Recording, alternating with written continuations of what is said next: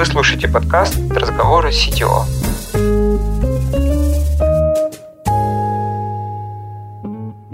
Всем привет, я Павел Причин, CTO Dodo Engineering. Роль для меня новая, интересная, любопытная, поэтому хочу знать, как работают и живут другие CTO. Чтобы в этом разобраться, я поговорил с коллегами, Получился подкаст, который зайдет лидам, хедам, короче, всем, кто растет в сторону сетевого или недавно им стал. Обсуждаем типичные вопросы, о которых болит голова и как с этим жить. Структура, процессы, лидерство, монолит и далее по списку. Все как у взрослых. Погнали! Привет! Это виртуальный помощник, и я расскажу, что будет в 12 и финальном эпизоде этого сезона. К слову, вас порадуют сразу двое ведущих. Такое уже было, и кажется, вы к этому готовы. Ну а гостем этого выпуска стал Антон Степаненко, технический директор компании Озон. Вообще, Озон в детальном представлении не нуждается. Озон начинал как интернет-магазин книг 24 года назад. Ну а теперь это больше платформа и вообще-то один из лидеров рынка. Антон расскажет, почему склады e-commerce это в общем-то не склады, а скорее производство, почему Озон это не только marketplace, ну и в целом как Озон выглядит с точки зрения IT и бизнеса. Ну а еще по сложившейся традиции узнаем, что покажет монолитометр и какие книги оказались полезны нашему гостю. Что, всем привет, это подкаст «Разговор CTO», с вами я, Павел Причин, я CTO в компании Dodo Engineering, со мной а, Лиза. Да, всем привет, э, я Лиза, я операционный директор в Dodo Engineering, и сегодня у нас прекрасный гость из компании Озон. Всем привет, меня зовут Антон Степаненко, я технический директор Озон. Антон, привет. Что, давай начнем. Расскажи в двух словах вообще. Ну, не надо, наверное, объяснить, чем занимается Озон, все это так понимают прекрасно. Но, может быть, более интересно будет узнать чуть про структуру вообще, сколько у вас людей, из чего состоит компания, как бы твое место в этом все. Да, давайте я про это расскажу, потому что на самом деле, ну, у Озона есть часть, которая всем видна, про которую все знают, это вот к вопросу, все понимают, чем занимается Озон, а есть часть, которая не совсем очевидна, что Озон ей занимается, как с точки зрения бизнеса, так и с точки зрения IT не самая очевидная штука. Вот, ну, я по порядку расскажу, какие есть куски бизнеса, соответственно, какие есть куски IT, которые этот бизнес отражают. Ну, во-первых, мы, как IT, существуем как некая выделенная функция. Мы называемся Озон Тех. Это все инженеры всех видов, всех специальностей, всех семей, как мы их внутри называем. И не только инженеры, есть там всякие менеджеры, есть всякие аналитики и прочее, прочее. Ну, вот это все одна большая структура IT. Это, я, кстати, сегодня смотрел на став, 1947 человек, ну, можно сказать, 2000. И мы планируем сделать это число сильно больше, там я не хочу там какие-то коммитменты давать, но будет значимо больше, потому что у нас, как э, у многих, наверное, есть очень много задач и очень мало рук на эти задачи. Поэтому вот растем. Дальше я поговорю про основные бизнесы Озона. В первую очередь это вот как раз то, что всем видно, это marketplace, это торговая площадка, я не знаю, сейчас это buzzword такой стал, сейчас все делают маркетплейсы. А для нас marketplace это такое место, где селлеры встречаются с байерами, то есть покупатели с продавцами. То есть наоборот, я да, не, не в том порядке сказал. Это такая сервисная штука, которая позволяет селлеру дотянуться до своих клиентов. То есть селлеры делают здесь бизнес, а селлеры здесь управляют своими продажами, своим маркетингом, не знаю, своим ассортиментом. Ну а байеры, соответственно, потребляют те товары, которые дают им селлеры, и те услуги, которые даем им мы, селлеры. Ну, под услугами, в первую очередь, понимается доставка, там, простая, быстрая, гибкая, удобная, в любую точку и так далее, и так далее. Есть у нас то, что называется Озон Retail. Это, ну, можно воспринимать это как очень большого селлера, который тоже торгуется на этом маркетплейсе. Ну, то есть, помимо того, что мы даем возможности строить бизнес совершенно разным компаниям, там, начиная, не знаю, у нас есть такой селлер «Русский кот». Какой-то православный священник делает когтеточки для котов. Ну, совершенно очевидно, что это не массовый бизнес, такой там handmade и так далее. С другой стороны, там у нас есть очень крупные игроки. Мне сейчас что-то, кстати, так в голову никто не приходит. Ну, там, не знаю, бизнесы там с миллиардными оборотами. Там, ну, вот, не знаю, из, из последних к нам заходил, по-моему, Евроше. Очень крупный партнер там, да. То есть, помимо того, что мы открыты для всех, у нас есть свой собственный продавец. То есть, мы тоже покупаем, продаем Сами товар. Сами участвуете в да, своем же маркетплейсе, да, как продавец. Да, и это вот и есть тот самый, то, то, что называется ритейл. Ритейл не в смысле офлайна, а ритейл в смысле вот, когда ты сам продаешь и покупаешь товары. Это вот один из больших кусков бизнеса, да. Дальше у нас есть экспресс. Это такое перспективное, горячее, скажем так, направление. Это услуги быстрой доставки. Ну, то есть Это тоже продажа товаров, тоже marketplace, но со своей спецификой, то есть с доставкой за час, ограниченный горячий ассортимент каких-то товаров. Начиналось это все как, э, даже называлось по-другому, называлось супермаркет, потому что там был в основном фреш, ну то есть продукты питания, потом там появилась чуть бытовой химия, потом мы решили, что ну, мы уже имеем какую-то экспертизу в этом, у нас есть то, что называется Dark Store. Ну, Dark Store это такая штука, это концепция, когда есть магазин, но ходишь по нему не ты, а тот, кому ты дал заказ. Там процессы очень сильно отличаются, я позже поговорю про наши склады. Вот Dark Store работает не так, как классический склад, то есть там именно можно воспринимать это как аватар тебя, который ходит по Dark Store и подбирает под тебя заказ. И мы решили, что у нас уже есть какая-то экспертиза, мы уже умеем это делать, уже пошел какой-то бизнес, давайте, давайте положим туда не только фреш, а вообще хорошо оборачиваемые товары. Вот, например, там мы продаем оттуда iPhone, очень удобно. Взял, купил iPhone с доставкой за час. Да, это, это экспресс. Дальше вот тот самый fulfillment, Озон fulfillment, про который я говорил, это наши склады. Склады, которые не... Ну, вот Dark Store, они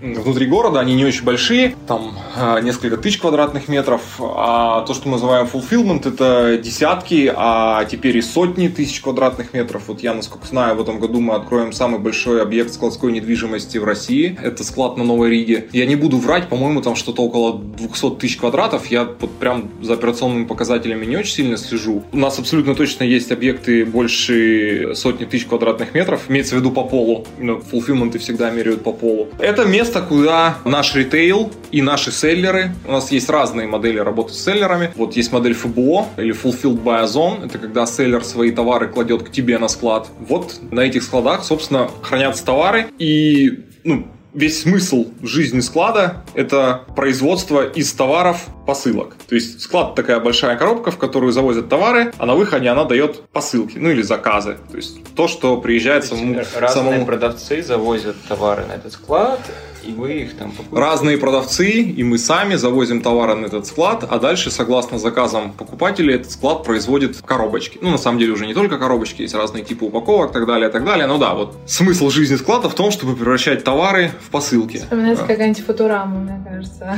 Там вполне мог бы быть такой сюжет, когда у тебя куда-то попадают товары оттуда. Вот, склад работает совсем по другим процессам. Это не магазин, не dark store. Там есть свои алгоритмы, как бы берутся огромные наборы заказов, как отправляются кладовщики на подбор. То есть, не, ну, это не работает так, что а, вот я сделал заказ, и какой-то один человек бегает и по всему складу ищет то, что я заказал. Там все очень сильно оптимизировано. Берется огромное, там, не знаю, несколько тысяч заказов, они смешиваются как, как будто бы в один большой заказ, он делится по зонам склада, задания раздаются, там есть машинно обученные алгоритмы, которые подбирают маршруты так, чтобы это все было эффективно, и только где-то там ближе к концу цикла называется производством, так при принято. То есть на самом деле он ну, склад производит посылки. Вот ближе к концу цикла производства там уже возникает вот то, что потрогает клиента. В самом начале это какое-то огромное месиво из товаров, по которому бегают коловщики. Вот, это fulfillment. Мы в прошлом году открыли много новых складов, в основном в регионах, и в этом году продолжаем. Мы вот, по-моему, чуть ли не пару недель назад открыли склад в Хабаровске. Дальше, дальше travel такая тоже достаточно старинная история. Ну, он там давно появился. У Озона и до сих пор существует. Это немножко обособленный бизнес, то есть он не так тесно связан с, ну, вот с теми бизнесами, которые я перечисляю. Но он есть. Да, пандемия, как и по всем другим таким бизнесам, по нему ударила сильно. Но он есть, и мы продолжаем его развивать. Мы вот в этом году устроили такой крестовый поход по интеграции тревела в marketplace. То есть, Travel раньше существовал больше как отдельный продукт, просто там, ну, имел какой-то бренд Озона и все, то сейчас мы уже запустили интеграцию, там можно заметить, что заходя на сайт ozon.travel уже ничего не работает, вас просто редиректит на, на Ozon.ru, и это, ну, это часть продукта, то есть вот, это похоже в этом смысле на экспресс, да, есть вот Озон как marketplace, и помимо там, там исторического бизнеса по продаже товаров, он предлагает еще там какие-то услуги. Вот есть экспресс, есть теперь и travel, и мы продолжаем в этом направлении работать, ну, то есть это будет будет такое консолидированное под э, маркетплейсом сообщество продуктов, что ли. Вот я не, не очень продуктолог, но как-то так. Вот это travel. Дальше финтех. Это финансовые продукты, которые мы даем как покупателям, так и продавцам. Ну, например, там покупателям мы даем кредиты, рассрочки, баллы, озон-карту, по которой там тоже есть отдельные привилегии, там какие-то товары дешевле, на какие-то товары скидки, там повышенный балбек и так далее. И, соответственно, продавцам мы даем там тоже услуги услуги, рассрочку, кредит, там разные схемы выплат. Я вот в этом уже не настолько силен, потому что я как покупатель часто себя веду, а как продавец очень редко, по сути никогда. Но да, это довольно широкий спектр финансовых услуг, там в том числе есть платформа Invest, это на которой люди могут с одной стороны делать инвестиции, с другой стороны получать эти инвестиции, там, чтобы строить этот бизнес. Вы, наверное, знаете, это уже ни для кого не секрет, что в этом году а, Озон приобрел банк и будет э, на базе этого еще быстрее, еще лучше развивать свои вот финансовые продукты, которые существуют э, как отдельный бизнес внутри компании, вот, который называется финтех. Да, и Озон Rocket это, по сути, наша логистика. Ну, то есть, вот я до этого говорил про склады, которые, смысл жизни которых производство коробки. Как только они коробку произвели, дальше ее надо куда-то везти. Вот этим занимается Озон Логистика. Это разные, разные каналы доставки, это весь спектр логистических услуг, там, начиная от магистральных перевозок и заканчивая пешими курьерами. Это сортировочные центры, это пункты выдачи заказов, почтоматы, свои, не свои, партнерские. Мы вот последний год, я имею в виду не 21 а календарный год мы, может даже чуть больше, мы очень активно развивали сеть пунктов выдачи заказов. Это очень сильная а, франчайзинговая модель. Мы помогаем людям открыть свой ПВЗ, сделать бизнес. То есть это вот ну, вообще такая концепция. То есть Озон помогает большим, маленьким предприятиям, предпринимателям а, строить свой бизнес. И не только в продажах. То есть ты можешь быть не только селлером. Ты можешь, пожалуйста, открыть пункт выдачи и зарабатывать на этом. Мы платим комиссию за выдачу каждого заказа. При этом мы помогаем с этим. То есть мы готовы там давать кредит, мы, даем, мы помогаем с брендированием, регулированием точки, рекламные материалы, там, пакеты, упаковки, вот это все. Очень сильно сейчас развилась эта модель, ну и, по сути, в этом году мы обогнали, ну, можно сказать, любую сеть в России по количеству ПВЗ, если не считать почту. У почты 40 тысяч отделений, но это не совсем пункты выдачи заказов. Тут как бы, ну, такое сравнение, его впрямую делать некорректно. Я сейчас не хочу там впрямую упоминать конкурентов, но у нас больше всех ПВЗ стало в этом году. Вот это где-то, по-моему, в марте или феврале случилось. И мы продолжаем эту модель развивать. Возвращаясь возвращаясь к логистике, вот это такой бизнес, который э, умеет доставлять любыми способами, ну, по сути, по всей стране. Конечно, где-то мы пользуемся услугами партнеров, где-то у нас там не такой быстрый сервис, но мы над этим работаем. Вот это с точки зрения бизнеса. Так выглядит наша основная структура. С точки зрения IT, структура, ну вот подо мной, она выглядит примерно так же. То есть есть вот я говорил, там, допустим, fulfillment, есть департамент разработки склада, есть логистика, есть департамент разработки логистики, есть департамент разработки торговой площадки, он же marketplace, есть отдельная IT, которая занимается экспрессом, отдельная IT, которая занимается ритейлом, отдельная IT, которая занимается тревелом, финтех, отдельная IT. То есть, по сути, все перечисленные мной функции имеют отражение на стороне IT, но в IT есть еще всякое другое. Например, так называемый, ну вот если вот это мы внутри называем такими вертикальными функциями, то есть еще горизонтальные функции. Например, бизнес intelligence. То есть горизонтальная функция это такая штука, у которой либо нет выраженного бизнес-заказчика, либо так много много бизнес-заказчиков, что она нужна всем. Вот, например, Business Intelligence или ERP система учета – это пример тех департаментов э, в IT, у которых каждый второй в этой компании бизнес-заказчик. В противовес этому, например, существует то, что мы называем платформа. Платформа – это в первую очередь инфраструктура, то есть сетевые инженеры, системные администраторы и какая-то очень, скажем так, корная разработка. У них, по сути, я бизнес-заказчик. Ну, то есть бизнес не очень хочет думать, как это все работает, откуда берутся сервера, зачем нужны миллисекунды и так далее, и так далее. Но вот это тоже так, такая функция, которая существует, очень важна, но у нее просто прямого бизнес-заказчика нет. Есть несколько вспомогательных, скажем так, функций в IT, не менее от этого важных. Например, у нас, у нас свой собственный HR, ну, то есть э, частью IT является тот, тот HR, который работает для нас. Это найм, Деврел, обучение, стажерские программы, институт э, HR бизнес-партнеров. Это все находится внутри IT. Есть, например, направление средств контроля. Мы стали публичной компанией в прошлом году, очень успешное IPO, как, наверное, все знают. Не могу не похвастаться. И в этом году мы будем проходить то, что называется SOX аудит. Есть такой закон Сарбейнса-Оксли, которому должны соответствовать все компании, которые э, листятся на американских биржах биржах, и раз в год проверяется такое соответствие. Вот нам такая первая проверка предстоит. Очень большим куском этой проверки является то, что называется ITGC или IT General Controls. Вот у нас есть в IT собственное подразделение, которое занимается тем, чтобы мы были compliant с э, General Controls. Есть внутренние сервисы, это всякие стафы, ревьюшницы, наверное, у многих такое есть, ну, по крайней мере, у больших IT-компаний такое есть. Ну, там свой каталог сотрудников, своя штука для 360 ревью, своя штука для постановки целей, еще, еще, еще, еще технический мониторинг, технические писатели там находятся. Я сейчас боюсь забыть какую-нибудь функцию IT.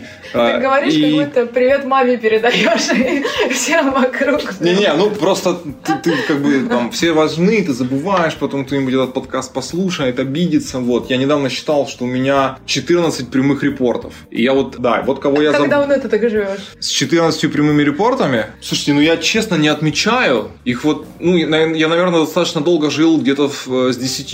И вот э, в этом году там как-то резко так получилось, что мы сильно выросли. А я сейчас не все, не про все направления даже готов сказать. Я точно всех не перечислю. У нас тут есть одно направление, оно появилось недавно. Но мы не готовы о нем публично заявить. Как бы следите за СМИ, следите за анонсами. Буквально вот, я думаю, в течение недели мы об этом объявим. Но сейчас вот пока еще не готовы. Я не знаю, может быть, я надеюсь, что на тот момент, когда подкаст выйдет, э, все уже это почитают. Мы добавим ссылочку на это объявление. Да, обязательно приложим. Да, но сейчас не могу вот про это направление mm-hmm. сказать, но появились вот там средства контроля, появилось что-то еще, и всего их 14. Вот пока говорил, вспомнил, кого я забыл. Я забыл то, что называется Corporate IT на пафосном языке или на простом helpdesk. То есть это ребята, которые помогают всем с оборудованием, выдают ноутбуки, мониторы, ставят софт, закупают софт и так далее, и так далее. Здесь вот я в начале да, разговора сказал, что у Озона есть части, которые всем видны, а есть, которые не всем видны. Вот, например, все, что касается операционной инфраструктуры, то есть склады, логистика, это не самая очевидная штука. Не все понимают, что это у Озона есть, не все понимают, что это очень много, не все понимают, что под это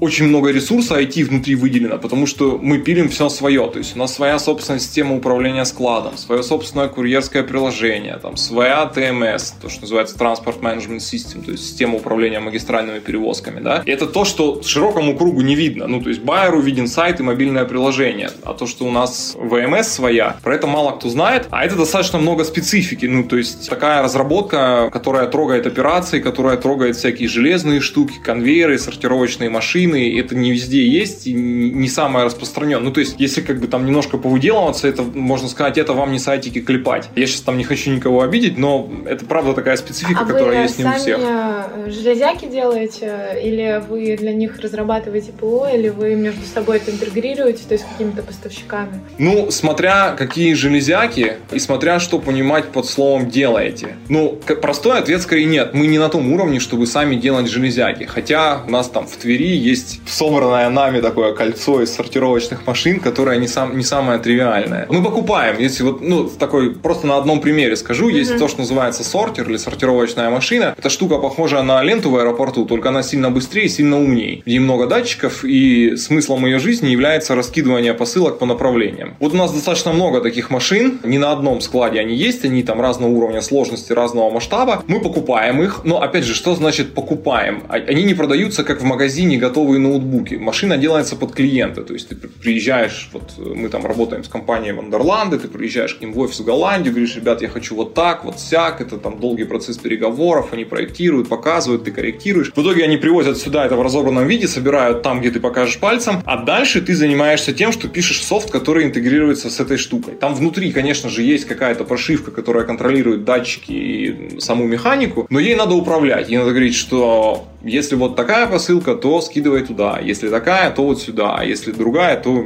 вообще выкинь ее. Такое мы тоже пишем, и это тоже не, не самая, как сказать, распространенная среди IT-компаний штука. То есть немного где такое можно потрогать. Это не программирование микроконтроллеров, достаточно специфичная вещь. Я остановился, да, на том, что есть вот эта не, неочевидная такая подводная часть озона. Я бы даже, может быть, сравнил ее с айбегом. Знаете, а есть много такие... ее вот так? Ну, в том-то и вот, да. В соотношении, чтобы все понимали. Ну, в процентном соотношении, если говорить про IT, наверное, чуть меньше половины людей в IT тратят свои усилия именно вот на вот это. Но тут опять же, как считать? Я вот просто начал-то с хелпдеска, да, и хотел упомянуть, что надо понимать, что это не просто 10 человек, которые по офису ноутбуки выдают. Они обеспечивают поддержку всех операционных объектов. То есть на каждом операционном объекте, достаточно крупном, то есть на складе, сортировочном центре и даже на каких-то пунктах выдачи больших, есть сотрудник хелпдеска, который на месте решает любые проблемы с оборудованием. И э, вот ну, в этом смысле да, почти половина IT занята тем, что так или иначе помогает э, как сейчас модно говорить, цифровизацией операций. Я очень не люблю это слово. Меня тут спрашивали, а что у вас с цифровизацией? Я не нашелся, что ответить. Сказал, а мы как бы изначально цифровизированы. И не знаю, я вам что сказать. Ну да, наверное, примерно половина. А остальная половина, если так очень грубо разделить, делает то, что видит вот покупатель. Там, сайт, мобильное приложение. Просто есть там условные админы, которые делают то, что вообще никто никогда не увидит, поэтому не совсем понятно, куда их отнести. Но в целом, да, так очень примитивно разделение примерно по 50 на 50. И вот то, что есть вот эти 50, которые про операционную инфраструктуру, вот это как раз та часть, которую не очень видно, что у Озона есть. Слушай, а расскажи, вот вы давно в компании?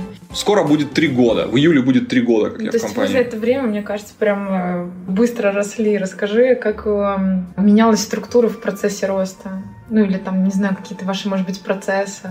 Структура IT? Э, да, да, да, именно в разработке, да, да. потому что мы, например, сейчас находимся на стадии, когда у нас 170 человек, мы выросли с э, за два года с 50 до 170. Мы такие уже, вау, подожди, давайте посмотрим, стабилизируемся, пойдем дальше. Мы выросли за... Есть, э, вообще интересный опыт, потому что, ну, в смысле, много кому интересно как раз вот этот вот рост э, компании, потому что кажется, что когда ты на 50, на 100, не знаю, на 200 и там дальше, у тебя абсолютно по-другому все начинает работать. Я понял, да, сейчас расскажу. Мы выросли за последние три года ну или три с половиной будет все-таки правильно сказать. За три с половиной года мы выросли со 120 человек до 2000 в IT. То, что а, нам надо мы вовремя вот. Как мы росли? Ну, честный ответ, как-то. Ну, то есть не надо думать, что был какой-то гениальный план, стратегия и вот это все. Был первый этап просто супер бурный, когда сюда пришло много людей из Лазады. Наверное, mm-hmm. это тоже не секрет. И я сам, сам когда-то работал в Лазаде. Так вот, там был такой бурный переход, наверное, человек 200-250 пришло. Ну и сразу возникли какие-то новые направления в IT. То есть, если раньше там вот был сайт и операционка, то мы сказали, так, а давайте там будет новое направление селлер-центра, это тогда называлось. То есть мы будем делать портал для селлера, потому что вообще маркетплейса не было, были только собственные продажи. Там, да? Мы сказали, так, а давайте будет платформа, будем всерьез заниматься тем, что связано с инфраструктурой, там какой-то базовыми вещами, тулингом, потому что сейчас это все там на каких-то общественных началах. Вот был такой этап роста. Дальше следовал этап просто, ну вот просто мы создали какие-то вот эти направления и нанимали в них людей. Растили, растили, растили, растили. Он такой, он более плавный, да? Ну, он с точки зрения того, что было в начале, да, он плавнее. Но с точки зрения Хотите там, компанию в два раза. среднеизвестной компании на рынке, я думаю, что очень мало кто такими темпами рос. И это даже это не повод для нашей гордости. Ну вот просто такой факт. Нам нужно было очень быстро. Какое-то время мы вот так это растили. Потом начали происходить какие-то значимые перемены. Они в основном происходили в большом руководстве IT. Ну то есть там, я вообще приходил в компанию вот той самой платформой заниматься. Потом так случилось, что нужно было помочь, не знаю, собрать, организовать, как-то усилить логистику. Я сейчас, все, что я буду говорить, это про IT, э, да, не, да. не про бизнес. Да. Там я занялся этим, генеральный директор посчитал, что я с этим справился, хотя я не понял, из-за чего он так посчитал. Но, в общем, в меня начали добавляться какие-то другие функции, склад, учетная система, там, так далее, так далее. И потом вот так получилось, что у меня уже практически все IT, и был сделан, наверное, логичный шаг, что вот я CTO. Там до этого там была достаточно сложная конфигурация, был человек, который назывался себе CTO, но с точки зрения именно структуры CTO не являлся. Был человек, который так не назывался, но был по факту CTO, но с ним там генеральный директор по разным причинам попрощался. И ни в коем случае ничего ни про кого из перечисляемых мной людей плохого не хочу сказать. Ну, просто вы спрашиваете там как, какие-то вехи в изменении структуры IT, вот они основные такие. А после того, вот как IT было консолидировано подо мной, какие у нас были? У нас был, было одно большое изменение. Мы, мы собирали в кучу э, то, что сейчас называется IT Marketplace, а под одним человеком. Просто раньше это были там набор каких-то функций, которые репортят меня, там было так называемое там направление Buyer Experience, Seller Experience, CRM, что-то еще. Мы собрали их и как в фильме про Джеймса Бонда взболтать, но не смешивать. Ну, то есть мы их смешали и по-другому нарезали. То есть если раньше у нас была концепция, что вот есть люди, которые делают все, что байер, и есть люди, которые делают все то, что селлер, то теперь мы сказали, давайте мы поделим не так, мы поделим по каким-то большим стримам. Вот есть, например, там, не знаю, контент и товары. То есть с одной стороны байеры этот контент генерят, загружают, управляют им, с другой стороны пользователи его потребляют. Вот давайте выделим это в отдельное, не знаю, направление, и там будут люди, которые делают для байера и для селлера селлера, потому что нам не хотелось вот так разделять, когда одни говорят, ну, у нас селлер контент загрузил, а дальше там делайте, что хотите. Мы хотели такие больше, такие end-to-end бизнес-стримы. И вот под это мы организовали IT. Это был очень большой реорг, он длился очень долго, делался в несколько этапов. Мы очень боялись, что нас разорвет, с одной стороны, но с другой стороны мы как бы понимали, что вот та структура, которая была, она в каком-то смысле себя исчерпала, и сейчас нужно, я немножко пафосно скажу, закладывать фундамент под, э, под то, что будет там ближайшие 3-4 года дальше. Чтобы и, еще больше да, рост, да, переварить. Что, чтобы переварить рост, чтобы обеспечить потребности бизнеса, смасштабировать эту структуру и так далее. И вот мы это сделали, по сути, в начале этого года мы это окончательно... А долго там, это сколько?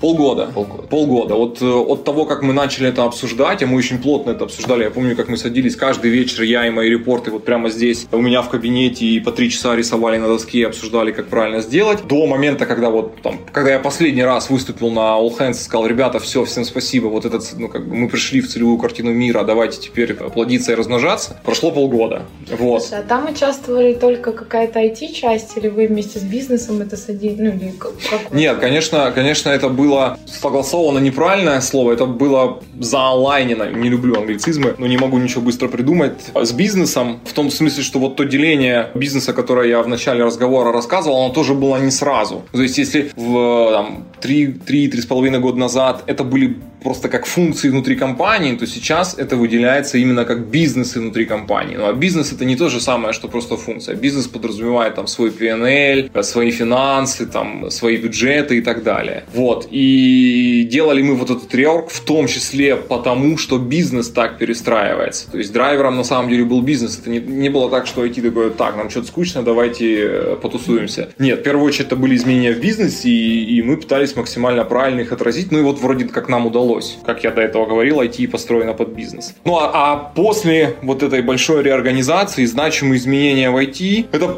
продолжающийся бешеный рост хедкаунта, я не, хвастаюсь, но он правда очень большой, и нам тяжело от этого. Ну, то есть мы не гордимся тем, что мы так много нанимаем. Мы скорее немножко болеем от того, что их всех надо как-то переварить, адаптировать и сделать так, чтобы этот найм не приводил к тому, что на самом деле лучше не становится, потому что это очень распространенная болезнь, когда ты нанимаешь людей, там бизнес ожидает линейного роста производительности, а ты, дай бог, остаешься на том же самом уровне. Вот, и после этих изменений, единственные изменения, которые значимые происходят, это новые направления. Вот про какие-то я сказал, про какие-то еще не готов говорить, ну, потому что, потому что это рынок, потому что мы публичная компания, потому что, потому что следите за новостями.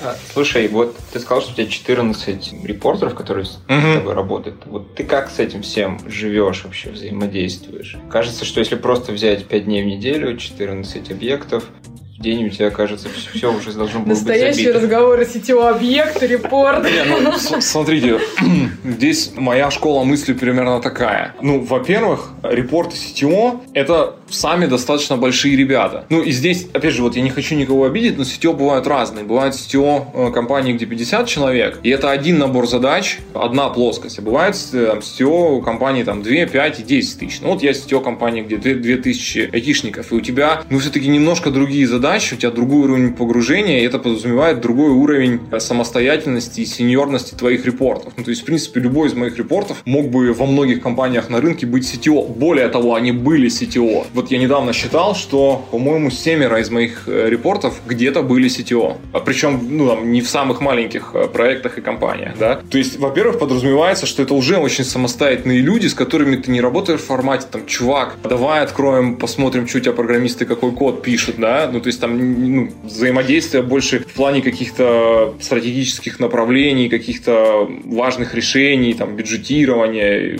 каких-то общих правил игры, скажем так. Это во-первых. Во-вторых, я встречаюсь со всеми либо раз в неделю, либо раз в две недели. Вот у меня есть какие-то, не знаю, дети, которых я люблю больше, и дети, которых я люблю меньше. С одними я встречаюсь каждую неделю, с другими встречаюсь раз в две недели. А дальше все зависит от конкретной диспозиции в проектах. Ну, то есть есть какие-то горящие штуки, и помимо там one-on-one я пересекаюсь с репортами на встречах по этим вещам. А с кем-то нет горящих штук. Ну и мы видимся раз в две недели, и там дальше, если нужно, переписываемся где-то там в Slack, у нас корпоративный мессенджер Slack. Ну и здесь такой дисклеймер тоже еще. Есть, наверное, такая математика, да, вот у тебя 14 репортов, тебе нужно один-один провести, это 14 часов в неделю, 14 часов там от 40 это почти половина. Ну, как бы, мэджик в том, что я работаю не по 40 часов, а примерно по 70 часов в неделю. А, вот в чем а, Вот, да, я не жалуюсь, я не хвастаюсь, ну, просто реальность такова, что, ну, практически не бывает дней, когда я бы работал, ну, находился в офисе, давайте так, да, я все-таки не железный, я хожу кушать, там, пить, курить, но не бывает таких дней, когда я провожу в офисе меньше 12 часов, а бывает и по 16. Ну, там, все, все очень сильно зависит. Поэтому, ну, типа, у меня сильно увеличенная рабочая неделя. Но это как бы, это мой выбор, там, я не склоняю, не, не рекламирую, не жалуюсь, вот оно так, как есть. Поэтому one-on-one с прямыми репортами не могу сказать, что жрут там очень много моего времени в общем пуле. Но вообще, конечно, это не очень, не, не очень правильно и не очень хорошо, это тяжело иметь такое количество репортов. Можно ли с этим что-то сделать? Я не знаю. Ну, то есть, вот я, я буду на это смотреть. Вообще, я вот, я люблю, да, когда там не занимал позицию CTO, когда там руководил каким-то департаментом, я прикапывался к тем лидам и говорил, слушай, у тебя в команде уже 10 человек. Это неуправляемая история. Ты не можешь их менеджить. То, что ты менеджишь 10 инженеров, это иллюзия. Можно сказать то же самое мне, но у меня есть только одна отмазка. Они не инженеры. Они намного более самостоятельные, потому как большие руководители. Ну вот, вот только это. Слушай, а как вообще дай какие-нибудь советы людям, которые оказываются в ситуации такого быстрого роста, потому что, ну, во-первых, наверное, интересно тот самый момент, когда ты переходишь от, э, ну, наверное, неправильно, либо от тим лида к руководителю департамента, либо от руководителя департамента к CTO, потому что кажется, что скиллы опять же, там какие-то твои фокусы достаточно сильно меняются. Ну, вот знаешь, тебя сейчас э, слушаешь, ты очень много говоришь про бизнес, и, ну, возможно, это как бы одно из изменений ключевых, которые происходят происходит, да, там, ну, расскажи про свой опыт за эти три с половиной года. Ну, я бы сказал так, если вы растете по, это, не знаю, как ее назвать, иерархии власти, карьерной лестнице, как правильно. Ну, во-первых, я считаю, что советы давать, это очень неблагодарное и неправильное занятие, потому что каждая компания очень специфична. Тот CTO, который нужен на зону, не нужен, я не знаю, какой-нибудь другой компании, а тот CTO, который нужен другой компании, нужен на зону. И вообще CTO — это достаточно уникальная роль. Не в смысле, что это там таких звезд днем с огнем не сыщешь, которые эти позиции занимают, а в том уникальное в том смысле, что если разработчик на Go примерно везде одинаково, то CTO это очень сильно зависит от компании, как мне кажется, и любой C-level, ну то есть там CFO, CEO, это вот, во-первых, дисклеймер про советы, во-вторых, я бы советовал следующие вещи, я бы совет... при росте вот по этой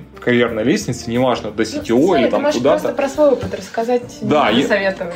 Да. Ну вот, я, я бы советовал, первое, осознать, что вы не, не сможете все контролировать и всем управлять Все. Ну, то есть, там, когда вы становитесь тем лидом, да, вы еще там в состоянии там на уровне кода понимать, где что происходит. Даже если вы руководитель отдела, наверное, вы все еще можете дотянуться до любой там строчки кода и что-то понять. Выше все. И, и это если говорить про код. А когда ты растешь еще выше, там уже не до кода. Ты даже не все проекты сможешь контролировать. Ну, вот я, я не могу сейчас ответить на вопрос по любому проекту. Даже не что там происходит, я даже сроков не представляю. То есть мне, чтобы понять сроки, мне нужно открыть там какую-то штуку, посмотреть куда-то, так далее, так далее. Я там, не знаю, я не контролирую весь найм. Ну, то есть я контролирую найм на уровне, вот у нас есть таргеты найма, я смотрю там процент принятия оферов, там процент отказов, причины и так далее. Но я не знаю, там, кого мы в эту команду сегодня наняли, а кого в ту. Я, не, я контролирую качество этих людей не напрямую, а только через какой-то набор правил. Там у нас есть стандарты найма, каталог задач и прочее, прочее. Вот чем выше вы растете, тем больше вам придется принять, что вы не сможете контролировать все, что происходит под вами. Дальше следующий совет. Ну, раз вы не можете контролировать, значит, вам нужно найти таких людей, которым вы доверяете, которые, которым это можно, тоже не люблю это слово, делегировать. Ну, то есть, по сути, мне не нравится слово делегировать, мне нравится формулировка, что вам придется найти людей, на которых вы сможете положиться. Ну, то есть, такой человек, которому вы будете говорить, чувак, вот надо решить вот эту проблему, и вы будете спокойно отпускать его с тем, что эту проблему решит. Я даже сформулировал про себя некий КПД репорта, что ли. Это ну, достаточно булшитовая метрика, но, грубо говоря, вот плохой репорт обладает КПД единица. Это означает, что вот пока ты сидишь рядом с ним и вкатываешь в него свое время, он работает так, как ты хочешь. Как только ты уходишь, он начинает делать совсем не то. Это худшее, что может быть. Хороший репорт обладает очень высоким КПД. Я не знаю, ты встречаешься с ним раз в неделю, ну, положим, что неделя 40-часовая, и он все остальные 39 часов делает вот все, как ты хотел. Это там вот в районе 40 КПД. Вот ищите таких людей. Ну, то есть, я всегда повторял, там, на любых уровнях управления, что короля делает свита. Никакой CTO ничего не стоит без своей команды. Я ничего не стою без тех людей, которые, которые вот, которые которые работают со мной. Ну, вплоть до того, что я скажу прямо, вот если завтра, я очень надеюсь, что такого не случится, никаких предпосылок к этому нет, но если завтра половина моей команды, я имею в виду моих репортов, стоит и говорит, знаешь, мы пошли, ну, наверное, пойду и я, потому что это такой, такой значимый удар, и я, я не соберу, не пересоберу эту команду так быстро, я достаточно много времени и сил на это потратил, поэтому, ну, собирайте под собой какую-то команду, не обязательно на уровне CTO, там, если вы руководитель отдела, вам нужны тем лиды и так далее, и так далее. Ну, это, то есть, те, кто именно растут вместе с тобой, там, то есть, это не люди с рынка. Да не, нет, не обязательно. Или бывает такое, я... что встречаешь... Бывает такое. У меня есть э, вот здесь люди, которые выросли со мной, есть mm-hmm. люди, которые, которые пришли с рынка и потом продолжали расти со мной. Я достаточно агностик в этом плане. Ну, то есть, да, базово всегда стоит придерживаться концепции, чтобы растить людей, которые внутри. Они, ты уже с ними поработал, ты уже знаешь, какие они, они знают, какой ты, они знают, как устроена компания, они, короче, много чего знают, про тот же самый бизнес знают. И это всегда лучше. Но, опять же, если у вас такой бурный рост, ну вот, как в случае, например, с нами, да вы можете просто не найти достаточное количество людей внутри. Вам придется приводить с рынка. И мы приводили с рынка и привели очень неплохих ребят. Вот я уже хвастался там с CTO разных компаний. Mm-hmm. Хорошо работает даже. А слушай, вот много разработчиков, а ты один, и тебе все равно нужно в каком-то виде до каждого дойти. Ну, может быть, хотя бы там иногда, может быть, хотя бы через какое-то там видео или что-то. Как ты это делаешь? Ну, в первую очередь, я делаю это через какой-то набор правил. Ну, например, вот те же самые там стандарты найма. Мы договорились, что мы вот, вот у нас каталог задач, мы проверяем вот этот набор skill ов, вот там по такой методике мы, оце- мы оцениваем. Дальше я прихожу и говорю, все, переходим на это. Если вы не делаете так, не пишете там результаты интервью в таком формате, мы не выставляем оффер там. Ну и есть там технические правила, что вот так мы микросервисы пишем, а вот так не пишем. Есть какие-то технические контроли, что если ты вот, вот это не делаешь, вот эту библиотеку не обновляешь, обновляешь, вот такого handler а у тебя нет, ну не поедешь в прод, тебе pipeline просто не даст выложиться. Но это то, что я называю технофашизм. И я считаю, что в меру он очень полезен. А если говорить про какие-то ну, чисто коммуникационные штуки, ну, во-первых, я ни от кого не скрываюсь. У нас вообще такая достаточно открытая культура. Вот мы сегодня к нам присоединился как раз руководитель того самого направления, о котором я еще не хочу говорить. И я ему там пишу в Slack, говорю, вот этот у нас за то, это операционный, это финансовый директор, это вот у него деньги клянчить, это к этому там судиться, бегать, так так далее, так далее. А он говорит, слушай, а как этим людям-то всем писать? Ну, вот так вот просто писать? Я говорю, да, вот так просто брать и писать. Ну, как-то поздороваться, представиться и писать. У нас нет такой культуры, что там вот есть level и там крепостные не могут им писать, а бояре могут. Ну, типа, нет, пишут всем всем. У нас в этом плане очень свободная культура. Поэтому я ни от кого не скрываюсь, пожалуйста, у меня есть мессенджеры, мне можно писать, когда у меня... Я, правда, не всегда отвечаю сразу. Ну и, конечно, если мне 2000 инженеров начнут писать, я всем не отвечу, но я присутствую в каких-то чатах, я на что-то отвечаю, на что что-то даже агрюсь, мне что-то не нравится, я сам прибегаю кричать, вот. Есть какие-то разного размера встречи, на которых я что-то рассказываю, ну, допустим, там, не знаю, есть встреча, вот недавно мы проводили по, по итогам 360 ревью, я отвечал на какие-то э, самые распространенные вопросы, развеивал какие-то самые распространенные мифы, какие-то устранял страхи и так далее. Есть периодически all hands, ну, у нас вообще каждую неделю проходит all hands компании, то приходят разные люди, там, из бизнеса и так далее, кому есть что сказать, у меня не всегда есть какой-то месседж, но когда он есть, я прихожу прихожу и рассказываю. Вот, допустим, там мы про реорг много говорили на, на All Hands, итоги года подводили, там, разыгрывали что-то. Ну, то есть у нас вот есть такой канал коммуникации, когда, ну, по сути, это трансляция. Я спускаюсь там на 30 этаж, там самая большая наша переговорка, там камеры, мотор, свет, поехали, и меня транслируют, значит, я всем, всем рассказываю то, то, что хочу донести до людей. Например, вот, не знаю, в пятницу в эту у нас будет награждение тех авторов, чьи статьи набрали на Хабре больше всего плюсов. Мы сделали такую штуку, мы дарим раз в месяц лучшему автору MacBook 16-дюймовый. Вот э, первый раз будем награждать. Ну, это не, не бог весь какая коммуникация, но и такое тоже ну, есть. Поддержка авторов очень важна. А мы что, плохо поддерживаем, Павел? Дарим. Ну, не знаю, что-то мне так сходу не приходят какие-то другие гениальные коммуникации. Слушай, знаешь, еще хотела спросить э, в самом начале разговора, есть ли у вас вообще какая-то история про эффективность IT? Ну, то есть вы как-то измеряете э, там эффективность платформы, например, или э, это ну, как бы такая существующая история, все понимают, что надо, и вы там, не знаю, не упарываетесь? Ну, я отвечу так. Мы, те проекты, которые мы делаем, мы все стараемся оценивать с точки зрения каких-то бизнес бизнес-показателей. Это зависит от направления в IT, там, если в логистике там, меряют on time и cost per order, там, а на fulfillment меряют cost per item, а в учете там просто в деньгах все меряют. Везде какие-то свои э, бизнес-показатели, но мы стараемся брать или не брать и приоритизировать проекты, исходя именно из этого. Сказать, что мы считаем ROI на каждый вложенный доллар, нет, не считаем, нам просто не до этого. Ну, то есть мы не хотим упарываться в этом, мы не банк, который растет полтора процента год году. Да, в том, что мы делаем, есть достаточно сильная доля прыжка веры. Ну, то есть мы, мы просто мы, мы верим, что так надо. И мы делаем тот, не знаю, необходимый теоретический минимум, что ли, который позволяет нам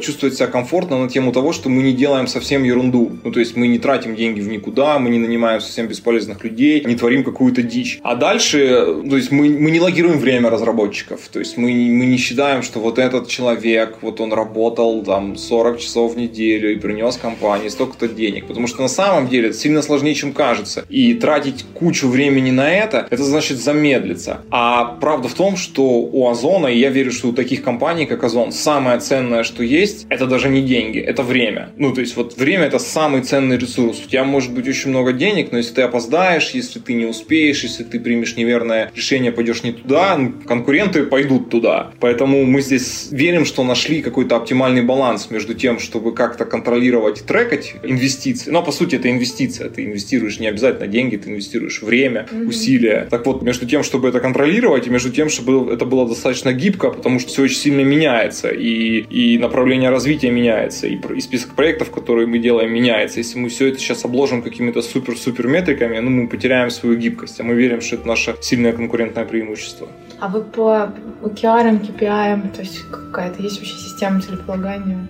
Я просто, если честно, не изучала. Ну, у нас нет, как вот в классическом понимании там квартальных целей у нас нет. Просто потому, что любые квартальные цели через месяц устареют. У нас есть некая система проектного управления. Я про ее кусочек рассказывал, да, это приоритизация. Там есть еще ее другие части, как мы ведем проекты, как мы делаем апдейты, как мы трекаем сроки, что мы делаем, если мы не попадаем в сроки, что считается, в принципе, абсолютно нормальным, да, как что-то поменять. Вот, есть вот эта часть, есть ну, в принципе, я уже сказал, да, ориентация проектов на бизнес, то есть на бизнес-показатели. В принципе, наверное, и все. Ну да, есть, есть какие-то более технические слои. Ну, то есть у нас есть таргеты по стабильности, таргеты по скорости, таргеты по тому, сколько мы тратим на IT-инфраструктуру денег, ну, я имею в виду там сервера, дата-центры, ну, вот это все. Да, такие таргеты существуют. То есть мы там, мы целимся вот столько, столько денег ложить, иметь там, не знаю, 3 девятки, 5 стабильность, там, иметь там, не знаю, ответ поиска меньше 100 миллисекунд. Какие-то такие вещи, да, они существуют. Слушай, очень интересно. Ну, в смысле,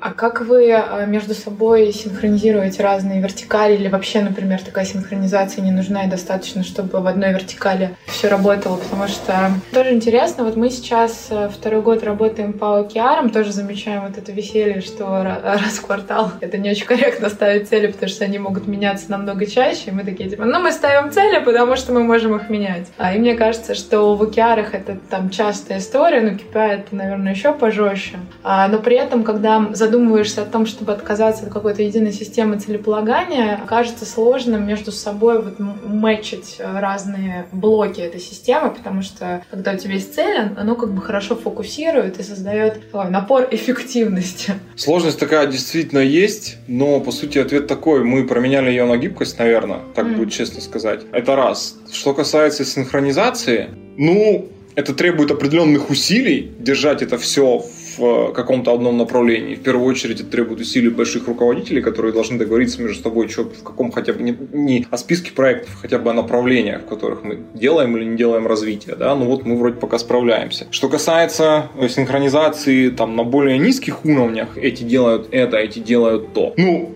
одно из решений мы вынесли какие-то общие функции, если говорить про IT отдельно. Вот та же самая платформа. Ну, то есть есть один фреймворк для микросервисов. Запрещено делать свои собственные. Хотите, пожалуйста, есть выделенные люди, они этим занимаются, обеспечивают поддержку, развитие и так далее, и так далее. Но это больше про технические штуки. И фреймворк только пример. Есть куча таких общих инструментов. Если говорить про проектные продуктовые штуки, ну, мы, конечно же, старались построить вертикали так, чтобы проект максимально оставался внутри одной вертикали. Для этого вертикали и предназначены. Но, конечно же, это идеал, который недостижим. Невозможно невозможно построить такую структуру, которая под любые желания, хотелки бизнеса всегда будет замыкать только внутри себя, значит, проект. Кросс кросс-командные, кросс-департаментные проекты, естественно, существуют. Ну, здесь принцип такой. Сначала мы пробуем сказать, вот в департаменте номер один основная масса усилий, а в соседних не основная. Значит, кто-то из этого департамента, кого мы назначим, будет за это отвечать и будет бегать и договариваться со всеми остальными, держать это все там, ну, как-то на, на пульсе. Если такое не работает или проект супер большой, ну, есть несколько достаточно проверенных людей, которым мы говорим, Вася, помоги, пожалуйста, вот нужно затащить вот этот проект, он там надо вот в пяти департаментах много чего поделать, давай ты будешь его координировать как-то там, так далее, так далее. Ну, а это таких проектов бывает там один-два в год, э, которые вот как, какими-то там супер-супер, не знаю, звездами отдельно координируются. В основном все вот в рамках того правила, что если, если тебя больше всех касается, ну, ты отвечаешь. То есть система все равно оптимизирована под то, что внутри департамента максимум своей работы, и он максимально да. изолирован. Да, мы строили структуру на этом. Ну, то есть, не знаю, можно в противовес привести структуры. Ну, наверное, так сейчас уже никто не делает. Но помните, раньше там был отдел C++ программистов, отдел Java программистов, отдел фронтенда. Ну, вот это в каком-то смысле противоположность тому, что хотели построить мы.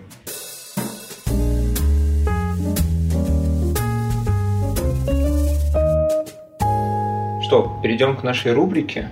О, да. У нас есть такая рубрика в подкасте, называется «Монолитометр» мы заметили, что в нашей индустрии принято сначала делать монолиты, потом героически их распиливать. uh И мы решили собрать среди наших гостей какой-то ну, срез, что ли, того, кто на какой стадии находится. Попробую uh оценить ну, так, самостоятельно. А от 1 до 10, на каком этапе по распилу вашего монолита вы находитесь. Один это вы еще как бы задумаетесь, что как бы какой-то монолит вообще существует, а есть вы уже в светлом микросервисном будущем, и слово монолит ушло вообще из контекста как такового. Ну, давайте так. Такое оценить очень сложно, потому что непонятно, в чем оценивать. В строках кода, в количестве хендлеров, а не знаю. Хочешь. Но я вот возьму три наших самых больших монолита и скажу, что один, мы, в принципе, мы написали ему замену, и она практически везде внедрена, кроме там одного кейса. Поэтому здесь поставлю 10. Я возьму другой монолит, от которого мы только начали попытки отказаться, и поставлю 0. И есть третий монолит, который где-то посередине поставлю 5, и того просто усреднением получу 5. Вот, вот как-то так. А как вы работаете над э, их распилом? То есть какие-то отдельные команды или это внедрено в часть э, бизнесовых команд? Это не отдельные команды, это все те же самые команды, которые заняты продуктовой или любой другой разработкой. Более того, мы такие проекты, ну вот я до этого говорил про приоритизацию, все проекты приоритизируются в одном пуле. Ну то есть вот есть, не знаю, там отдел курьерской доставки. И им, с одной стороны, нужно попилить какие-то фичи, а другой, с другой стороны, нужно вытащить себя из монолита как какой-то отдельный кусок. Оба, все эти проекты приоритизируются в одном пуле. То есть мы приходим и говорим бизнесу, ребята, вы хотите вот это, вот это и вот это, но если вот мы не поработаем над вот этим, ну, мы подсвечиваем вам риски прохождения сезона, мы можем не выдержать нагрузку. И поэтому, то есть все э, технические или бизнесовые истории, они приоритизируются отдельно. Нам не очень нравится выделять под это какие-то команды, потому что начинаются проблемы, команды отрываются от бизнеса с одной стороны, с другой стороны начинается нытье, что я тут сижу какие-то баги, чиню какой-то продуктовый буклог, пилю, не всем, кстати, интересно, а вот там строят космолет, я тоже хочу, там архитектура, а я вынужден вот это вот заниматься ерундой. Поэтому, ну, как бы мы, мы, мы стараемся делить, еще раз, по бизнес-направлениям, а не по там умным и красивым э, делателям, то есть устранятелям багов или разрабатывателям нового продукта. Вот есть курьерская доставка, они делают все. Если у них баги, они чинят чинят баги. Новый проект, новый проект. Нужно вытащиться из монолита, вытаскиваются из монолита. Ну, а там уже на уровне какого-то менеджмента конкретных инженерных групп, ну, лиды как-то распределяют людей, что этот там поделает эту задачу, этот поделает эту задачу. Но опять даже, даже на этом уровне нет такого разделения, что инженер всегда за все новое, а этот за все старое. Мы против такого. Вот. Я предлагаю завершаться. Мне кажется, мы очень хорошо Давай, да. наговорили. Слушай, посоветуй какие-нибудь книги почитать. Или, может быть, блоги, или телеграм-каналы, или ну, страницы на Фейсбуке не спрашиваю. Ну, я не знаю. ты там Телеграм-канал. У меня, у меня есть всего один айтишный телеграм-канал и вообще телеграм-канал. Это про функтор. Там просто мемы прикольные. И то... Ну, а что, может что-то читать новости? Мне каждый я, там, да, я, да, давай, давай я отвечу так. Я очень боюсь давать рекомендации книг, потому что каждый раз, когда ты рекомендуешь книгу, люди делают из этого карго культ. Ну, то есть ты говоришь, почитай вот эту книгу, они все мне сказали, я почитаю и стану там, не знаю, CTO или кем я там хочу стать. Поэтому это очень опасная штука. Я, поэтому я просто скажу книги, не которые там приведут вас там к CTO или там куда вы хотите. Я не знаю, куда никуда не приведут, никаких гарантий нет, гарантий только в похоронном бюро. Я просто скажу три книжки, которые хоть как-то связаны с моей работой и которые мне понравились. Первое – это Only Paranoid Survive, выживают только параноики, Энди Грова, бывшего SEO Intel, про то, как э, бизнес переживает критические точки в своем развитии. Вот почитайте, узнайте, как Intel вообще начал процессоры производить. Вторая – это Extreme Planning, Фаулер, я не помню, есть ли там бег в авторах. Ну, короче, про планирование, зачем нужно планирование. Очень хорошая книжка. И обе они небольшие. И третья – это искусство войны. Сунь Цзы. Да. Я, мое сердечко уходит, простите, пожалуйста.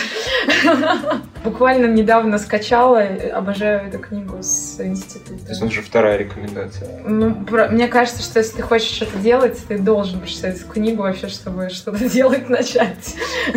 Ну, я не стану делать таких сильных заявлений, вот просто три книжки, которые, еще раз, как-то связаны с тем, что я делаю, и мне понравились. Круто, спасибо большое. Мне кажется, очень продуктивно поговорили. Спасибо, было супер интересно. Мало у кого есть такой опыт, э, такого роста. Подытожу, что тут не было советов на все случаи жизни. Тут был просто опыт и разговоры про этот опыт. У каждого свой путь, в каждой компании свой CTO. И э, всем подходят свои книжки. Антон, спасибо тебе. Вам спасибо. Было приятно. Всем пока.